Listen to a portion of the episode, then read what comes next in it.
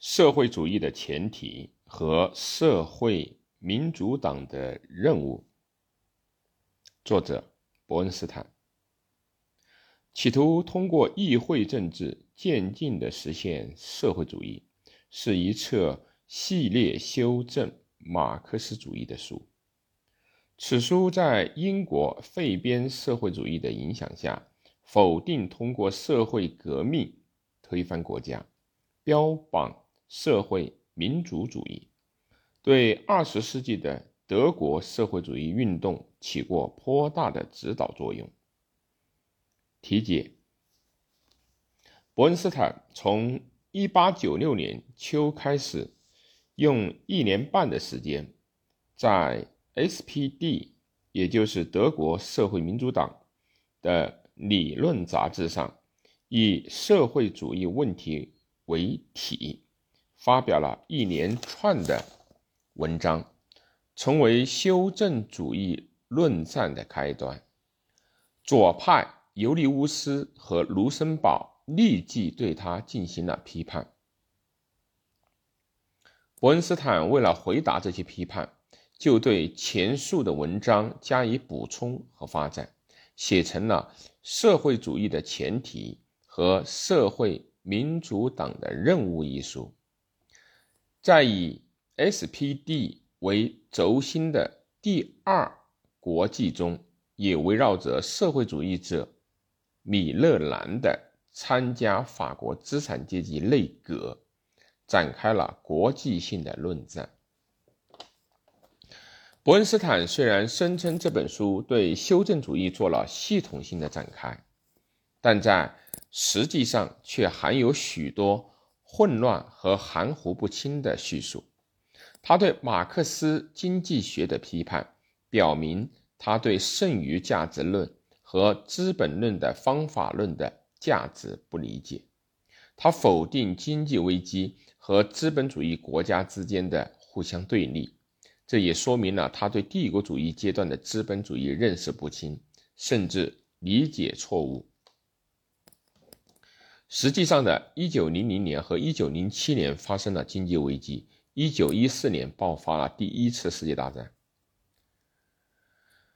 他对当时的政治现状持乐观主义，以此为基础，他与自由主义政党妥协，迷恋议会主义，正如。培培尔和考茨基等 SPD 主流派所批评的那样，迷失了方向。主流派也采取了改良主义和议会主义，然而是坚持最高纲领和最终的目的，因而是有原则性的、非妥协的议会主义者。但在第一次世界大战中，却倾向于支持战争，因此。SPD 类的修正主义者在表面上是少数派。1905年在党代表大会的决议中地位明显降低，在第二国际内也是如此。但问题在于，1891年就已经植下了深深的根子。在党纲里虽然规定了以社会主义为最终的目标，考茨基起草和当前的要求。伯恩斯坦起草，但对于与发展实际运动密切相关的现实当中的国家权力的规定，却无视恩格斯的批判而付诸阙如。参阅阿尔福特纲领批判，不可否认，国家权力规定的欠缺和 SPD 的机会主义。以及以后的知识战争期间有着必然的联系，这个可以参阅列宁的《国家与革命》概要。概观本书的内容大致如下：马克思认为，社会主义革命是在资本主义社会衰亡之际，由无产阶级夺取政治权力的革命。德国社会民主党，也就是 SPD 的活动，虽然也以这样的理论为基础，但认为这不过是乌托邦和布朗基主义。以这样的理论和革命作为最后的目标，难于得到国民的支持。我们应该不囿于此，为和平的实现当前的各项改良要求而迈进。伯恩斯坦将上述的主张做了如下的展开：他首先批判了作为马克思主义基本原理的唯物主义史观和经济学及其核心的黑格尔的辩证法，接着分析了实际的经济和社会的发展状况。据此提示，德国社会民主党的任务，在最后做了总结。对唯物主义历史观的批判，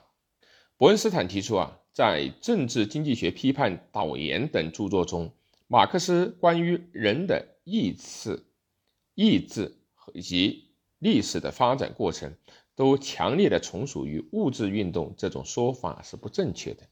我们更应该强调意志的能动性，意识的形成必须考虑多种因素。而且，历史和社会的发展越是近代趋向于自由，人的意志在这个时候可以发挥重要的作用。论黑格尔辩证法和马克思主义，历史唯物主义得惠于黑格尔辩证法的思想方法之处极多，但后者是一种可以将研究对象的发展变化通过所谓的。否定的否定的思辨图式的随意推论的方法，如果是单一的研究对象，可以另作别论；但如果用于社会和历史这类复杂的对象，那是危险的。马克思和恩格斯关于资本主义必然灭亡，或者是向其他自身的革命转化的思想，全系黑格尔辩证法残余的产物。黑格尔的辩证有一个通过矛盾对立而发展的公式，这就是将布朗基主义和马克思主义纠缠在一起的原因之所在。刚才还是应由经济占据的座位，现在又让暴力占据的做法，必须排斥。马克思严厉的谴责对巴黎公社的血腥镇压等资产阶级社会和资产阶级国家的暴力。而伯恩斯坦却只谈革命的暴力等等，对马克思价值论的批判。伯恩斯坦接着批判了马克思将资本主义经济中的剥削与剩余的价值联系起来的阐述。他认为，马克思所说的劳动力的价值不过是一种纯粹的思维的构想，实际上是无法测定的，而且剩余劳动是从总的生产。生产者人数和全体人口的测定得出的一个经验性的事实。剥削虽然与此不同，但仍是凭经验而得知的。伯恩斯坦进一步提出，仅仅根据雇佣工人不能够获得他的劳动和全部的价值这一事实，是不能够为社会主义或者共产主义做出科学的论证的。因之，必须在后面对马克思、恩格斯的从这里求得资本主义生产方式的必然崩溃的说法加以了分析。论经济危机，伯恩斯坦认为啊，马克思所阐述的，随着资本主义的发展，增强了资本主义的积累和集中，消灭了中小经营，阶级构成单一化，从而激化了阶级的对立。从由此出现了资本主义内在的危机，因而资本主义社会必将崩溃的原理完全是错误的。他说，根据股份公司的发展、股东资本家的数量的增加、高额高额收入层的扩大和残存着的中小经营等，根据统计数学所告诉我们的，马克思的测算和预测是不准确的。关于经济危机的问题啊，伯恩斯坦主张信用的扩大，扩大了市场，可以缓和危机，并且企业家通过了卡特尔和托拉斯的联合的生产统治，在避免经济危机上可以发挥作用。罗莎·卢森堡对此的批判社会改良还是革命，是以反对论的形式撰写的。在对伯恩斯坦此书的再批判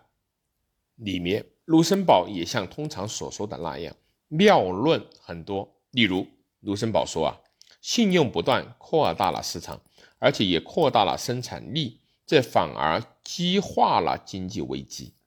伯恩斯坦回敬说，卢森堡的论断的确是真实的。但他自己的论断也同样是真实的。又如，卢森堡批判国内的生产统治不能够改变世界市场的无政府状态。然而，伯恩斯坦在本书中则反驳说，由于国际的竞争，没有实行保护关税的英国制糖业诚然受到了毁灭性的打击，但结果却是因为进口廉价糖。而大大发展了果酱和糖蔗水果的工业。实现社会主义的前提条件，伯恩斯坦认为啊，实现社会主义的条件之一是资本主义的发展所带来的物质的客观的条件的成熟。第二，无产阶级取代资产阶级，掌握政权，形成完全能够管理和指导经济的主体力量。并且不依靠所谓革命的暴力手段来取得政治权，而应该运用选举权是等一切的合法手段，通过议会斗争来实现。伯恩斯坦进一步的说，首先，根据经营形态的集中和大规模化均未形成的分析，当时的客观的条件并未成熟。主体的条件亦是如此，毕竟还不存在生活形态和意识形态都同样成熟的无产阶级。不如说，无产阶级是一个极不同质的各种分子以及相互迥异的各阶层的混合物。这些阶层只有在保持现有的所有关系的情况下，才具有同质的利害关系。但是，一旦现在的所有者和统治者被打倒，地位被剥夺，那么他们就会立刻意识到自己要求和利害关系的异质性。因此，无产阶级不能够胜任社会组织的指导和经济的管理。伯恩斯坦著作的读者最不满意的就是此处的论述，他仅仅用简单的事实所描。淡写、轻描淡写的诉说无产阶级尚未成熟，对无产阶级应该如何获得政权、形成阶级和阶级意识都只字不提，却宣扬为时过早，不要夺取政权。论合作社，伯恩斯坦认为啊，工会可以限制产业资本的剥削，而消费合作社则可以克服商业资本的剥削。增强工人阶级对经济的支配力，在资本家关厂停工时，还可以支持工人的，在许多方面是有助于工人解放事业的手段，尤其是消费的合作社。不同于生产部门中存在着的工人的阶级分化和利害的冲突，它与作为消费者的全体有着共同的利害关系。所以具有很大的发展可能性。民主主义、自由主义和社会主义的问题，伯恩斯坦认为啊，工会和消费合作社的发展打破了资本的绝对主义，并可以克服剥削。总之，由于它扩大了民主因素，所以它不是实现革命这一最终目标的单纯手段，而且是目的本身。社会主义就是实现民主。它将民主解释为不存在阶级统治，在其中任何阶级都不能够享有同整体对抗的政治特权。当然，民主即使它还不是阶级在事实上的消灭，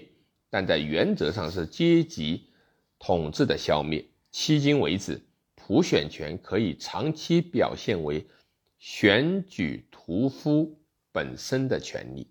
事实上，只不过如此而已。但是，随着工人的数目和知识的增长，它就使人民的代表转变为人民的真正仆人的工具。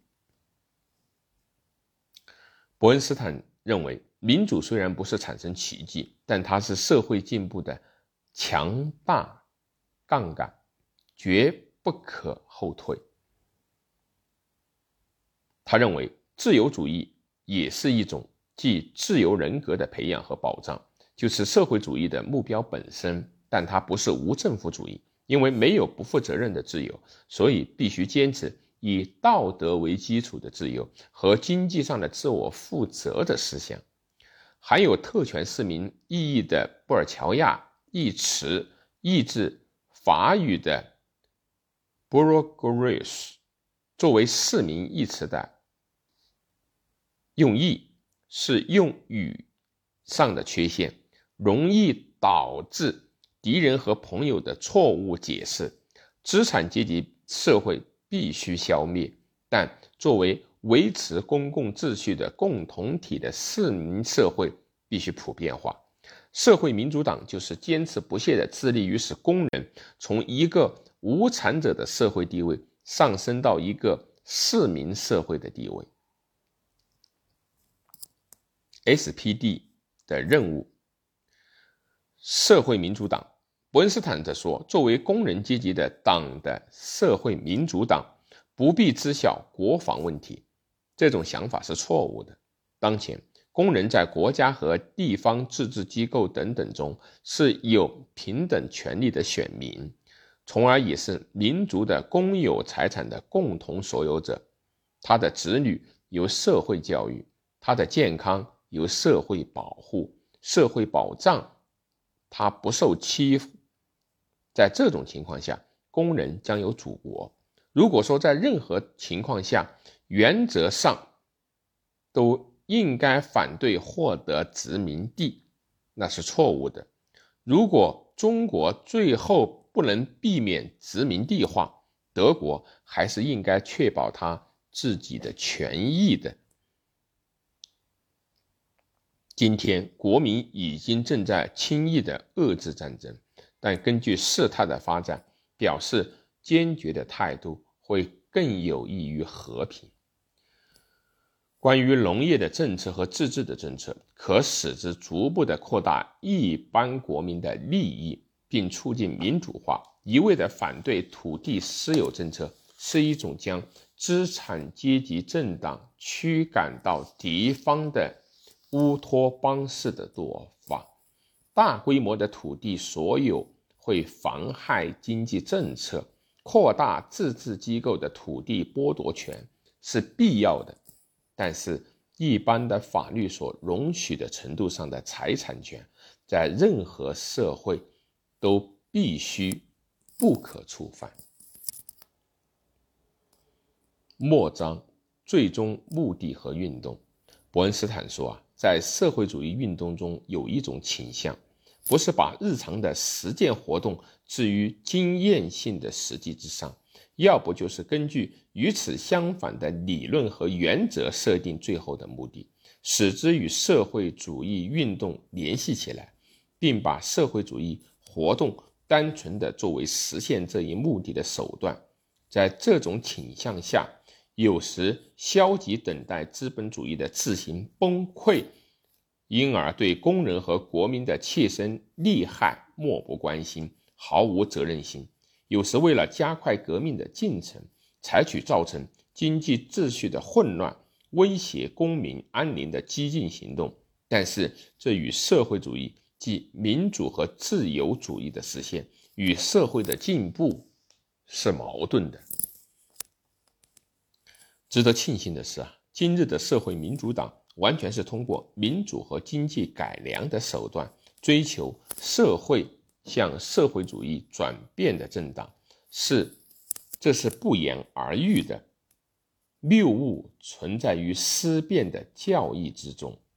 最终的目的是微不足道的。运动